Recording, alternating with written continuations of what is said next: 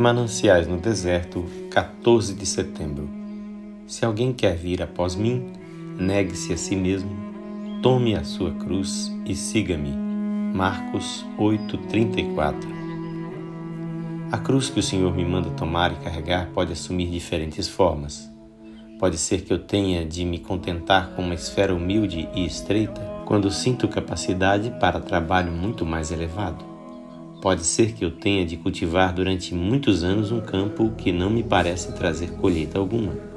Pode ser que ele me mande nutrir pensamentos amáveis sobre alguém que me prejudicou, e pode ser que eu seja levado a falar-lhe brandamente, a tomar a sua defesa contra alguém que se opõe a ele, a cercá-lo de simpatia e dar-lhe minha ajuda. Pode ser que eu tenha de confessar o meu mestre no meio daqueles que não querem ser relembrados da existência dele nem dos seus direitos sobre eles. Pode ser que eu seja chamado a andar entre os homens com o rosto radiante quando meu coração está partido.